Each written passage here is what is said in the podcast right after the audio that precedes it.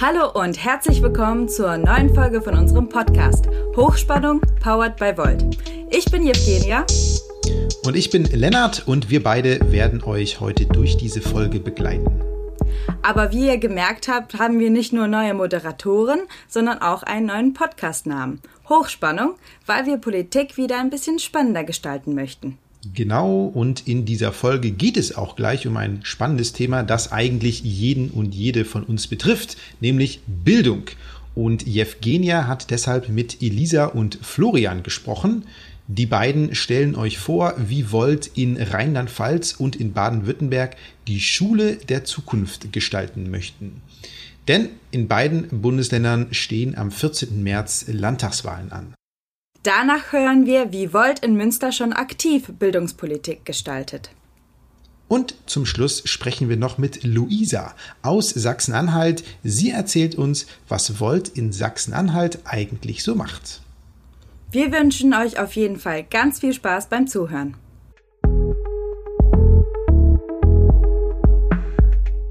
Ja, das Thema Bildung, die meisten von uns haben es irgendwo erfahren, aber wenn es um das Thema Bildungspolitik geht, können die meisten auch nur über ihren eigenen Bildungsgang und ihre eigenen Erfahrungen sprechen.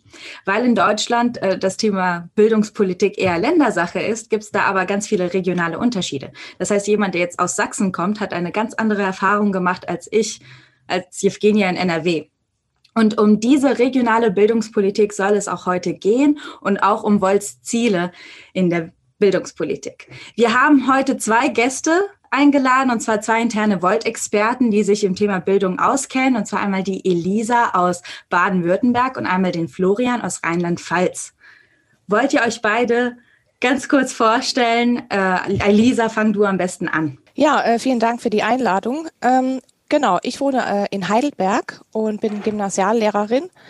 Ich aktiv, ja, bin schon aktiv in der Kommunalpolitik und ähm, auf Landesebene habe ich jetzt vor allem mitgearbeitet bei Volt ähm, beim Policy Team. Das heißt, ähm, wir haben die, äh, das Wahlprogramm äh, geschrieben für die, für die äh, Landtagswahl, die jetzt am 14. März ansteht. Und ähm, ja. Ich ähm, komme aus Mainz, also der Landeshauptstadt von äh, Rheinland-Pfalz, bin 36 Jahre alt, äh, mein beruflicher Hintergrund ist, dass ich neun Jahre Wissenschaftler war, Physiker war ich und äh, bin seit letztem Jahr im Statistischen Bundesamt im Energiereferat. Eins meiner größten Themen, warum ich in die Politik gegangen ist, ist halt äh, soziale Ungleichheit oder soziale Gerechtigkeit. Und deswegen habe ich äh, mich stark eingebracht bei dem ähm, Erstellen des äh, Bundestagswahlprogramms, weil ich dachte, wir müssen erstmal bei Volt einen einheitlichen Faden finden, sozusagen in der Bildungspolitik. Und das sollten wir nicht von Bundesland zu Bundesland äh, ganz unterschiedlich machen, sondern erstmal so einen größeren Kurs finden. Genau, und da hatte ich dann angefangen dort und dann habe ich als äh, Policy Lead hier in Rheinland-Pfalz ganz stark das äh, unser Landtagswahlprogramm mitgestaltet und vor allen Dingen auch den Bereich Bildung. Und ja, jetzt bin ich gespannt auf das Gespräch. Ja, aber vor allem, was du vergessen hast zu sagen, in Rheinland-Pfalz kandidierst du nämlich jetzt auch gerade zur Landtagswahl. Und die findet nämlich am 14. März statt. Und alle, die jetzt zuhören bei unserem Podcast, ihr kriegt jetzt sozusagen einen kleinen Ausschnitt aus dem Wahlprogramm zum Thema Bildung. Hier persönlich exklusiv zu hören. Und äh, ja, wenn ihr aber das ganze Wahlprogramm von jeweils Rheinland-Pfalz oder Baden-Württemberg lesen wollt, geht dann am besten auf unsere Website und zwar voltdeutschland.org und da gibt's auch alles in ausführlicher Form.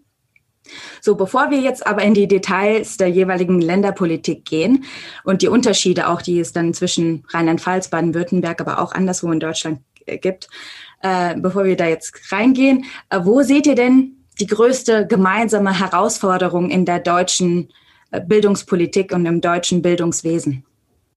Langfristig wünschen wir uns eine vom Bund gesteuerte gemeinsame Bildungspolitik, damit Abschlüsse vergleichbarer werden und das Wechsel zwischen den Bundesländern einfacher werden. Ja, ich denke, im ähm, Anbetracht der Digitalisierung die uns jetzt eben auch endlich mal äh, bevorsteht und die jetzt auch durch Corona einfach schonungslos aufgezeigt wurde, dass man eben in allen Bundesländern ganz hinten dran steht im Vergleich zu anderen Ländern. Äh, da muss einfach was passieren und ähm, genau. Was seit vielen Jahren bemängelt wird von vielen internationalen Studien, ist sozusagen, dass äh, unser Bildungssystem besonders undurchlässig ist. Ähm, und wir haben, sind eigentlich in Deutschland die einzigen, die so im Alter von zehn bis elf Jahren in den allermeisten Bundesländern äh, außer ähm, vielleicht Brandenburg oder sowas, äh, die dann sagen, äh, wie die Kinder auf, auf welche Schulen sie gehen sollen. Ähm, und das ist äh, sehr exotisch sozusagen, äh, wenn man das äh, weltweit betrachtet. Und dort würden wir gerne, dass wir mehr länger zusammen ähm, sozusagen Bildung, Bildung machen äh, um mehr Durchlässigkeit im, im Schulsystem zu erreichen. Also es bedeutet, in den Klassenverbünden würden wir schon auf längere Sicht gerne äh, bis zur sechsten Klasse mindestens äh, sozusagen zusammenbleiben, aber auch dann bis zum ersten Bildungsabschluss äh, Abschluss sozusagen ähm, ja stärker zusammen äh, gebildet werden, also in einem Haus sozusagen. Das will also, dass Schule wirklich sozusagen Treffpunkt unserer Gesellschaft ist. Und das ähm, halte ich sozusagen für eine der größten Herausforderungen, dass wir wirklich diese Chancengleichheit oder auch Chancengerechtigkeit ähm, sozusagen ähm, ja, verbessern im, im Bildungssystem. Es gibt halt die anderen äh, angesprochenen Herausforderungen auch, aber da kommen wir sicherlich noch zu, wie zum Beispiel Digitalisierung und äh, ja, so einiges andere. Ja, Florian, du hast hier jetzt was angesprochen, was ich ganz spannend finde, und zwar Chancengleichheit. Also mit, mit demselben Schulsystem, also einheitliche Schule statt Hauptschule, Realschule, Gesamtschule, Gymnasium. Ähm, wie kann man denn diese Chancengleichheit auch mit Individualität vereinbaren, beziehungsweise wofür setzt sich da Volt genau ein? Wir haben das jetzt auch auf der deutschen Ebene alles schon diskutiert. Da will ich aber auch vorwegschieben, dass wir ähm, sozusagen die, da die Standpunkte erst in ein, zwei Monaten ähm, sozusagen auch wirklich abstimmen, also äh, Mitte, Ende März. Genau. Das, aber es gibt einen ganz klaren Trend dort. Ähm, wir nennen das die Schule der Zukunft. Und da geht es genau darum, sozusagen, dass wir länger zusammen ähm, lernen. Das ist und dass das Bildungssystem durch dieses gemeinsame äh, Lernen sozusagen durchlässiger wird. Und selbstverständlich ist es dort auch dann natürlich gleich die Frage, ja, und äh, ist es dann nicht so, dass dann auch individuell dann äh, sozusagen die Bildung leidet? Und natürlich muss man da aufpassen und, und versuchen, Lösungen zu finden, die wirklich allen Kindern gerecht wird. Ja, also, äh, aber da gibt es halt Ansätze aus der Forschung, dass man halt zum Beispiel Klassenverbünde dann auch aufbricht oder sowas, mehr in äh, Projektarbeiten arbeitet und halt äh, auch Freiheiten den Kindern gibt, sozusagen, dass sie ihre Stärken dann auch äh, sozusagen ausleben können im, im Bildungssystem. Also wir wollen auf jeden Fall und äh, auch auf diese individuellen äh, Bedürfnisse der einzelnen jungen Menschen eingehen. Das ist äh, uns auch sehr wichtig. Ähm, wenn ich gleich dazu ergänzen darf. Ähm, genau, das haben wir in Baden-Württemberg uns nämlich auch schon überlegt. Wir wollen auch ähm, Epochenunterricht fördern, also fächerübergreifender Unterricht, ähm, wo Kinder je nachdem ähm, ihre, wo ihre Stärken und Schwächen liegen, sich auch ihren Interessen gemäß entfalten können. Dann denke ich, haben wir auch ähm, das Problem erkannt. Also in Baden-Württemberg herrscht eine, ähm, die Grundschulempfehlung, die eben darauf ähm, hinzielt, die Kinder einzugruppieren in Gymnasial, Real oder Hauptwerkrealschulkinder. Und auch da sehen wir einfach, ähm, dass ähm, ja entweder der Druck bei den äh, weiterführenden Schulen oder bei den Grundschulen zu hoch ist. Ähm, und wir haben uns da auch überlegt, wie können wir den Kindern eigentlich besser gerecht werden? Wie können wir ähm, nicht eine zum Beispiel äh, Grundschullehrerin entscheiden lassen, wo ein Kind hingeht, sondern wie können wir das objektiver machen?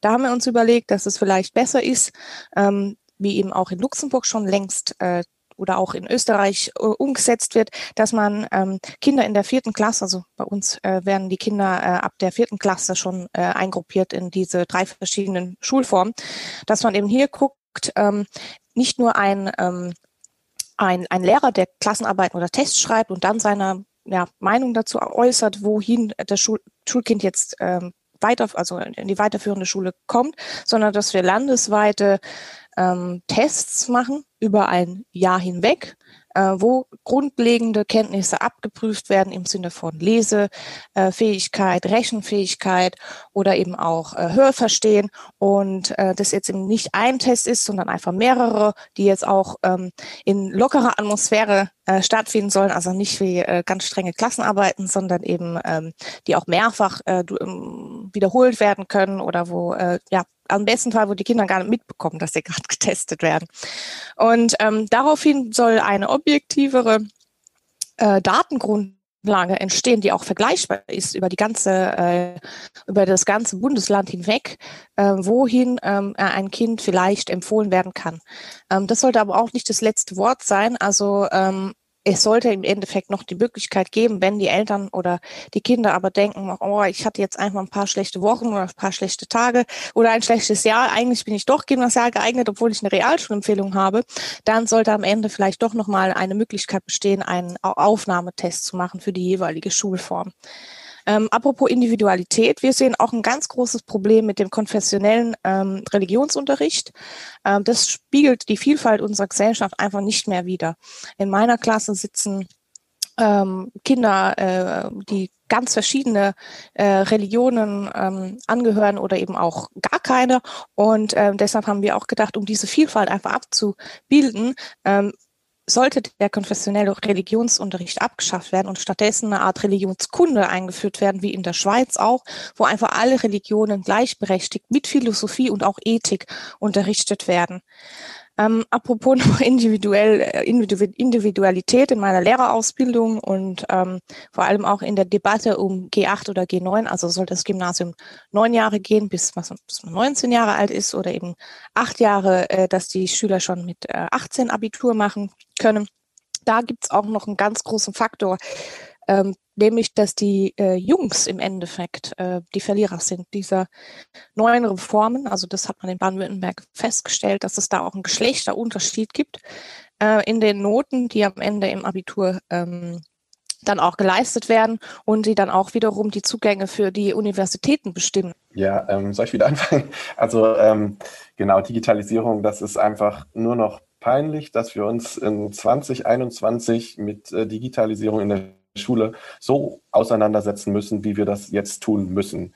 Also ich meine, alleine, dass äh, Lehrerinnen äh, keine äh, PC-Ausstattung haben, ja, das, das, das geht nicht. Also ich meine, da lachen uns alle anderen Berufe, auch innerhalb von Deutschland, äh, aus. Also das ist, äh, das ist der Wahnsinn. Also auch jetzt, wir haben jetzt Corona schon äh, ein Jahr, ist jetzt rum ungefähr.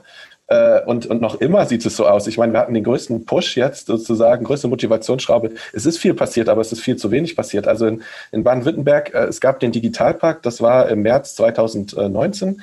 Dort wurde gesagt, äh, Rheinland-Pfalz bekommt 241 Millionen Euro ähm, zur, zur Digitalisierung halt an Schulen.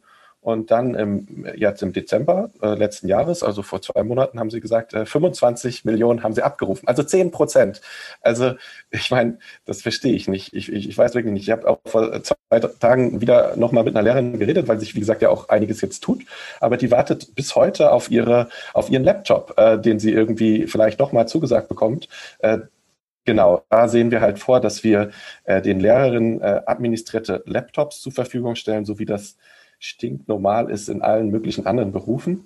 Ähm, äh, und auch, auch übrigens Schülerinnen wollen wir diesen äh, administrierten Laptops äh, sozusagen zur Verfügung stellen. Also ähm, da machen es uns ja viele, viele andere Länder, also Vorreiter sind da die skandinavischen Länder äh, vor, wie sozusagen Digitalisierung in der Schule funktionieren kann und was das für Potenziale und Möglichkeiten hat. Also das ist aber ja auch nur die Grundvoraussetzung sozusagen von Digitalisierung, dass wir halt ähm, äh, ja, dass wir halt ähm, diese, diese, diese Geräte halt haben, die auch administriert werden und äh, dass da alle, äh, alle Lehrerinnen und alle Schülerinnen, zumindest ab der fünften Klasse, äh, dann ab ausgestattet werden und äh, arbeiten können. Und darüber hinaus äh, muss dann viel mehr passieren. Also, dass man sozusagen gewisse Dinge, gewisse Lernprozesse kann man heutzutage im digitalen äh, super gut bewerkstelligen. Da kann man Lehrerinnen entlasten, indem man zum Beispiel eine Lernplattform eine größere, die halt auch ähm, ja, landesweit oder sogar deutschlandweit aufgebaut wird, äh, äh, aufbaut halt, wo man gewisse Dinge dann abrufbar macht.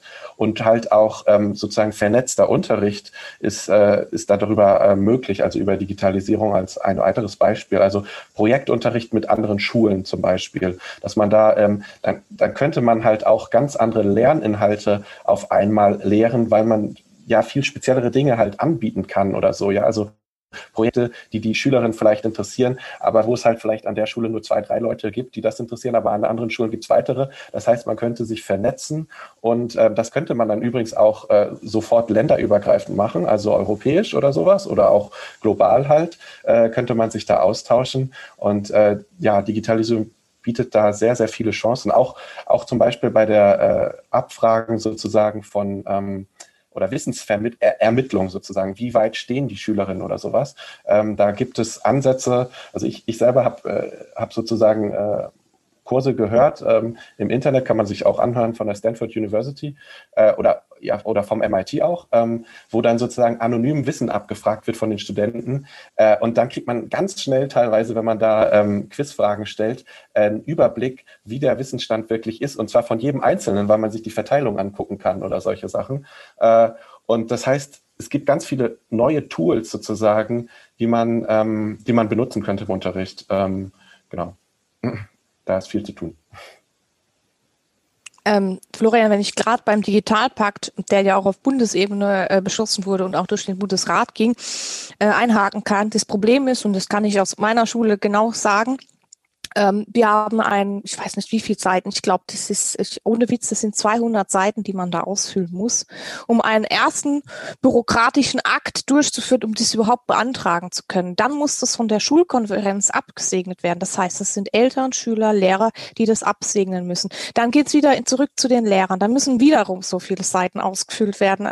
Also dann muss es wiederum beschlossen werden. Dann, also es muss ein ganz konkretes Konzept vorliegen. Das muss irgendjemand auch ausarbeiten. Wir haben haben aber gar keine Lehrer, die dafür ausgebildet sind, so ein Konzept überhaupt zu erarbeiten. Und dementsprechend sind halt einfach auch nur, äh, ich glaube, bundesweit bisher nur ein Prozent abgerufen worden. Also es ist noch schlimmer als in manchen anderen Bundes, also in manchen Bundesländern ist es noch schlimmer. Und das liegt einfach an diesem riesen bürokratischen Aufwand. Also das hätte man echt auch anders machen können. Da ärgern wir uns als Lehrer auch extrem. Auch in Baden-Württemberg wurden uns Laptops zugesichert. Eigentlich sollten die schon, ähm, glaube ich, vor Weihnachten kommen. Jetzt sollen sie im April kommen. Keiner hat Laptops für, ähm, für den digitalen Unterricht. Das ist aber das, was wir machen sollen momentan. Ähm, naja, machen wir, behelfen wir uns halt so gut wie es geht. Und meine Schule hat zum Beispiel äh, das Budget äh, aus der Schulkasse genommen und den Lehrern jetzt äh, Tablets zur Verfügung gestellt. Also irgendwie, ähm, aber Schulen sind jetzt auch nicht dafür bekannt, viele viel Geld zu haben. naja, also es, es aber dann allen ändern. Ähm, apropos auch noch, ähm, wenn wir denn selbst solche Geräte haben, brauchen wir jemanden, der sie wartet. Wir brauchen jemanden, der äh, die Kollegen intern auch fortbildet, weil ähm, ich bin jetzt äh, 35 Jahre alt und bin jetzt schon, würde ich sagen, noch so halb Digital Native, aber ähm, wenn es dann darüber hinausgeht, äh, ist es nicht mehr so. Also die ähm, Kollegen tun sich sehr schwer damit, mit diesen neuen Unterrichtsformen und auch mit diesen neuen Geräten umzugehen und brauchen da einfach massiv Fortbildung. Dann ist es auch so, dass wir äh, ein Intranet haben müssen, damit zum Beispiel Noteneingaben geschützt werden. Das heißt, wir brauchen separate Server, die nur in den Schulen ähm, funktionieren und kein, ähm, also nicht nach äh, außen geöffnet sind. Und äh, dafür brauchen wir Server. Und das machen momentan unsere Informatiklehrer so nebenbei. Dafür werden sie nicht vergütet. Das ist freiwillig.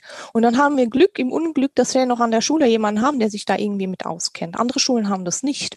Es ist aber auch nicht äh, gewollt, dass man das outsourced, also dass man da professionelle Firmen nimmt, die sowas machen. Also es hapert wirklich an allen Enden, an allen Enden. Ähm, grob gesagt würde ich das nächste Thema noch unter Freiräume ähm, kategorisieren.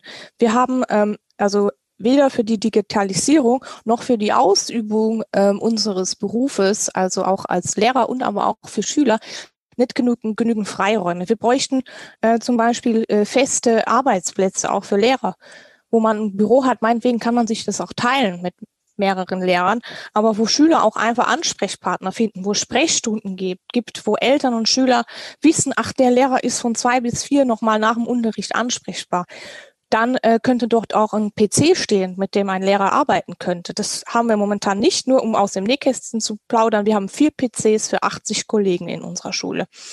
Ähm, Internet funktioniert auch nicht immer. Ähm, und diese Freiräume würde ich eben nicht nur für Lehrer und Lehrerinnen fordern, sondern auch für Schüler. Ich würde auch sagen, äh, es muss massiv daran gearbeitet werden, die Ganztagesschule auszubauen ähm, weil Schüler oft äh, alleine sind, egal wie in welchem Eltern, äh, welchem Alter. Wir nennen die Kinder oft Schlüsselkinder, die müssen dann halt nach Hause gehen und die Eltern sind gar nicht da müssen dann Hausaufgaben allein bewältigen, bekommen vielleicht auch oft gar kein warmes Mittagessen. Und da denke ich, gibt es auch sehr viel Nachholbedarf. Es ist nun mal in unserer heutigen Gesellschaft Fakt, dass Mann und Frau, also beide Elternteilen, arbeiten gehen und Kinder oft am Nachmittag nicht betreut sind.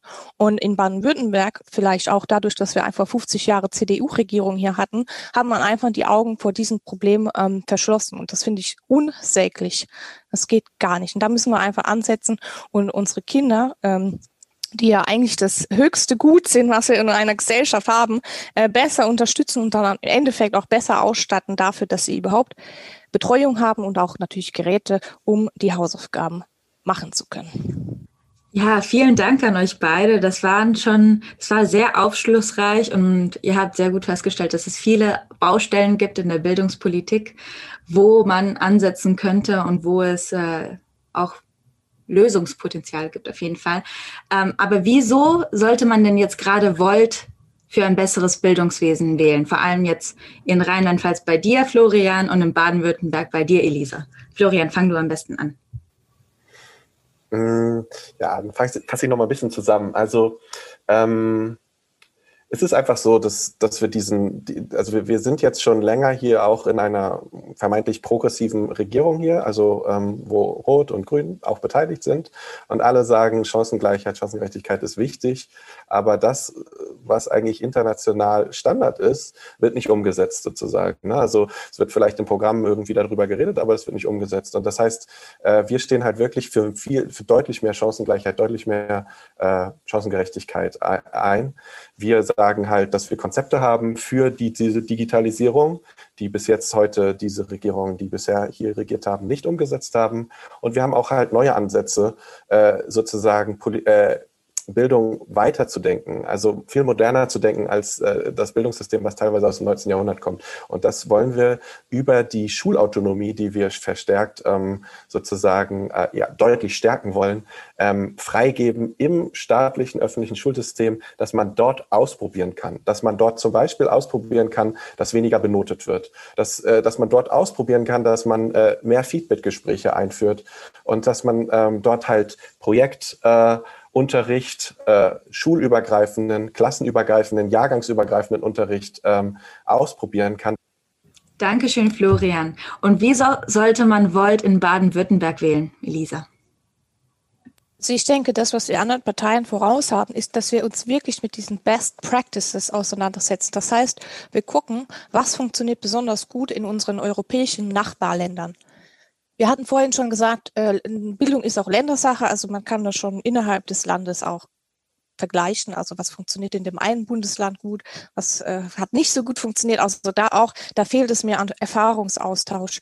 Dann denke ich, ähm, fordern wir tatsächlich, äh, dass dieser äh, Föderalismus, der momentan herrscht, eben in dieser äh, ganzen Debatte, irgendwie auch vielleicht durch mehr ähm, Vergleichbarkeit ähm, der Bildungssysteme und auch Abschlüsse durch die äh, Kultusministerkonferenz auf, äh, auf Bundesebene, also dass man, dass man da in diese Richtung arbeitet, dass es dort Richtlinien gibt von, von Bundesebene, die in allen Ländern greifen. Ähm, wir wollen vor allem Zugänge auch erleichtern, also zu äh, Kindergärten, das haben wir heute noch gar nicht angesprochen, auch, auch zu Kitas. Ähm, es gibt ähm, dort immer noch ähm, nicht digitale Zugänge. Das heißt, Eltern müssen pilgern von Kindertagesstätte zu Kindertagesstätte, um äh, ihre Kinder anzumelden. Also auch da gibt es digitale Lösungen, die wir äh, fordern. Ähm, dann aber auch dies, äh, den Aspekt, den ich vorhin auch angesprochen habe, der mit der Vielfalt der Gesellschaft.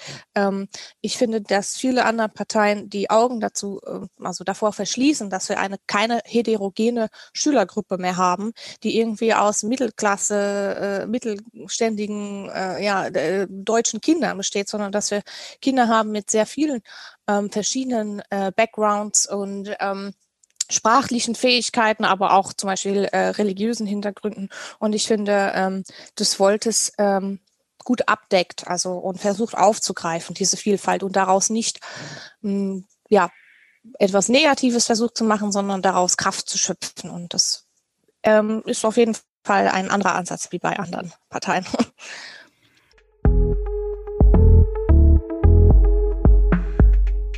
Während Volt in Rheinland-Pfalz und Baden-Württemberg noch im Wahlkampf steckt, gestalten wir in Nordrhein-Westfalen die Politik bereits mit, zum Beispiel in Münster. Und da hören wir mal rein, was Volt Münster schon aktiv in der Bildungspolitik umsetzt. Ich bin Annika, ich bin schulpolitische Sprecherin von Volt Münster und ich sitze als sachkundige Bürgerin im Ausschuss für Schule und Weiterbildung. Meine erste Ausschusssitzung hatte ich in der letzten Woche und dort konnten wir innerhalb unserer Mehrheitskoalition mit SPD und Grünen auch schon einiges umsetzen. Und ähm, wir haben eben beschlossen, dass wir nicht länger auf Bund und Länder warten wollen, sondern endlich aktiv werden wollen und somit haben wir beschlossen, dass ähm, von der Stadt 11.700 iPads für, Mün für Münsters SchülerInnen beschafft werden. Ähm, natürlich samt einer verbesserten Infrastruktur und personellen Ressourcen. Ähm, damit steht und fällt letztlich alles, sodass das natürlich unbedingt berücksichtigt werden muss.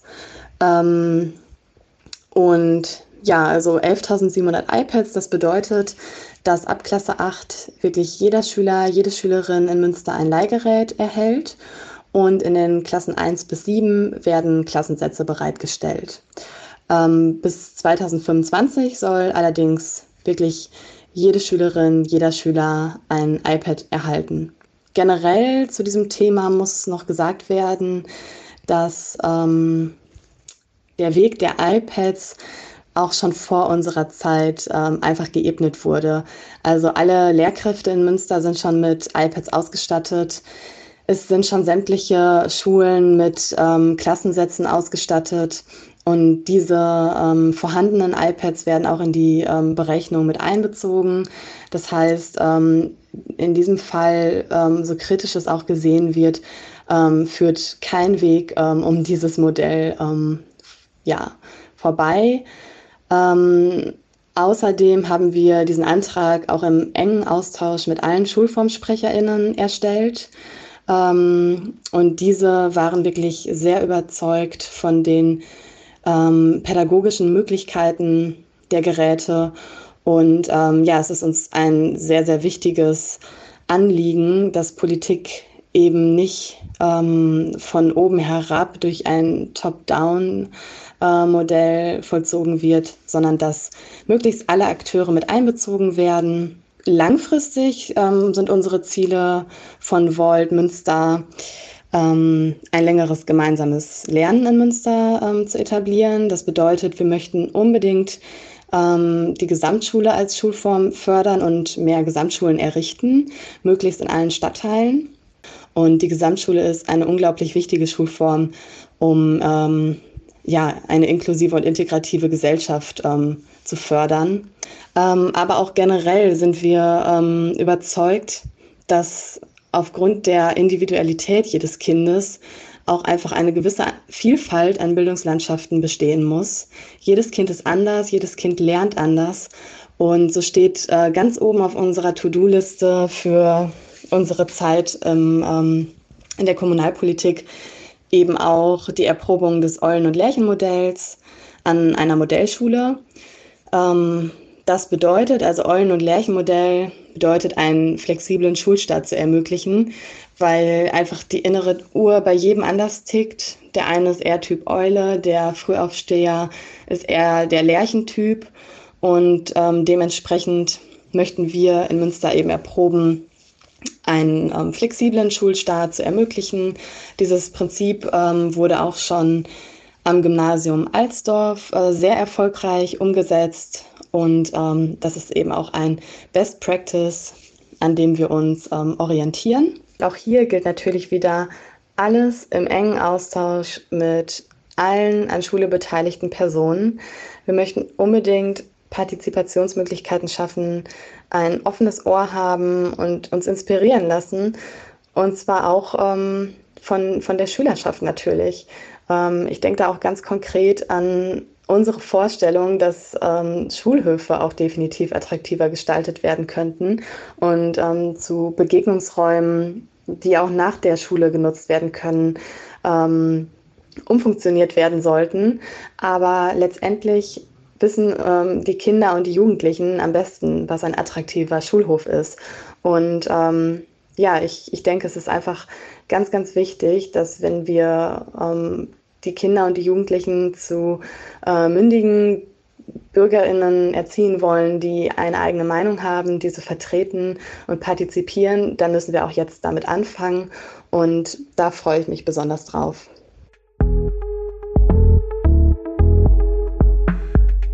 Jede Woche reisen wir durch Deutschland und sind in einem Bundesland zu Gast.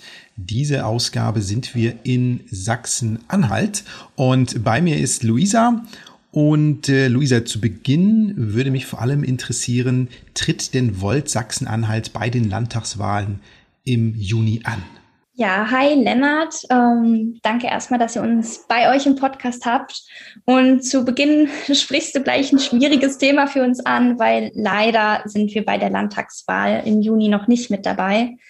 Ähm, das ist eine Entscheidung, die haben wir ganz schweren Herzens treffen müssen, vielleicht, sag ich mal, äh, weil wir in Sachsen-Anhalt einfach noch ein ganz kleines Team sind mit wenig Leuten. Und wenig Leute bedeutet natürlich auch immer äh, ja, wenig Ressourcen und zwei Wahlen, ähm, die ja dieses Jahr dann anstehen würden, können wir einfach nicht stemmen. Und deswegen haben wir uns entschieden, uns dieses Jahr noch auf die Bundestagswahl zu konzentrieren und dann in ein paar Jahren ähm, die Landtagswahl richtig anzupacken. Aber auch wenn ihr jetzt zur Land Landtagswahl nicht antretet, habt ihr doch bestimmt Wünsche für die Politik in Sachsen-Anhalt. Was wir uns wünschen, wir blicken natürlich trotzdem auf die Landtagswahl, auch wenn wir nicht selber daran teilnehmen. Und nun ist ja leider Sachsen-Anhalt in den letzten Jahren und auch durch unsere letzte Landtagswahl äh, hat nicht nur gute Presse bekommen. Wenn wir uns jetzt mal angucken, wie die AfD bei uns äh, im Landtag vertreten ist, dann ist das natürlich was, was wir nicht wollen, dass sich das dieses Jahr wiederholt. Und deswegen gucken wir so ein bisschen mit gemischten Gefühlen in den Juni und sind natürlich traurig, dass wir selber nicht aktiv politisch mitmischen können. Äh, aber trotzdem wollen wir auf die Straße gehen, wollen wir die Leute dafür, ich sag jetzt mal, sensibilisieren vielleicht ähm, und ein bisschen äh, Stimmung machen, zeigen, dass wir da sind und dass es auch ja Parteien gibt mit guten, äh, mit guten Ideen, die äh, konstruktiv sind und die gerne für die Zukunft was verändern wollen. Was äh, uns hier natürlich wichtig ist, ist einmal das große Wollthema und was natürlich auch ähm, allgegenwärtig ist, ist die Digitalisierung. Also Sachsen-Anhalt äh, hat, wir haben nur wenige große Zentren, der Rest ist äh, Land und die Leute leben auf dem Land, leben auch gerne auf dem Land, aber da muss natürlich noch einiges gemacht werden. Und dann, was äh, uns als Volt hier in Sachsen-Anhalt noch beschäftigt und natürlich auch mich ganz persönlich, ist so ein bisschen die Frage von, äh, wie, ja, wie sieht es aus mit der Gleichberechtigung, äh, mit Frauen, mit Diversität äh, in der Politik, bei uns in Sachsen-Anhalt, aber auch in Deutschland.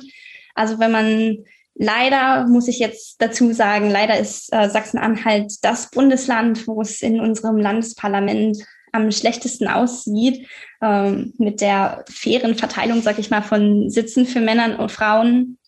Ähm, ja, wir würden uns wünschen, dass das anders aussieht. Äh, wir arbeiten daran, dass wir unsere Liste für die Bundestagswahl so aufstellen, äh, dass wir Männer und Frauen ja gleichermaßen auf dieser Liste haben und deswegen äh, ja zeigen, dass Frauen auch Politik machen wollen, auch Politik machen können. Und es ist nicht so, dass sie nicht da sind, sondern dass man einfach vielleicht ein bisschen suchen muss und den Leuten Raum geben muss. Und äh, wie findet man euch denn, wenn man jetzt sagt, hey, ich möchte Volt in Sachsen-Anhalt unterstützen?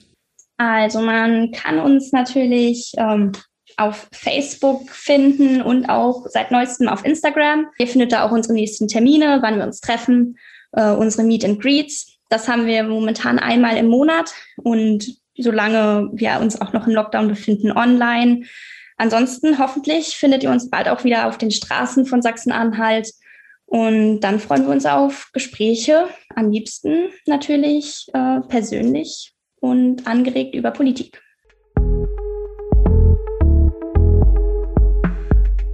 Und damit sind wir am Ende dieser Folge. Aber bevor wir uns jetzt verabschieden, wollen wir euch noch informieren, dass in den kommenden Tagen noch eine Spezialfolge zur Wahl in Rheinland-Pfalz erscheint. Jevgenia hat mit den Spitzenkandidierenden von Volt Rheinland-Pfalz gesprochen. Ja, außerdem möchten wir euch noch auf den Podcast von Volt Baden-Württemberg aufmerksam machen. Dieser heißt Future Made in Europe und hat bereits zwei Folgen rausgebracht. Hört einfach mal rein. Es wird im März übrigens nicht nur in Rheinland-Pfalz und Baden-Württemberg, sondern auch in Hessen gewählt. Dort tritt Volt in mehreren Städten zur Kommunalwahl an. Und auch in den Niederlanden finden im März nationale Wahlen statt und aktuelle Umfragen sagen einen Parlamentseinzug für Volt Niederlande voraus. Das wäre natürlich großartig. Wir drücken die Daumen und das war's auch schon von uns. Auf Wiedersehen und tschüss.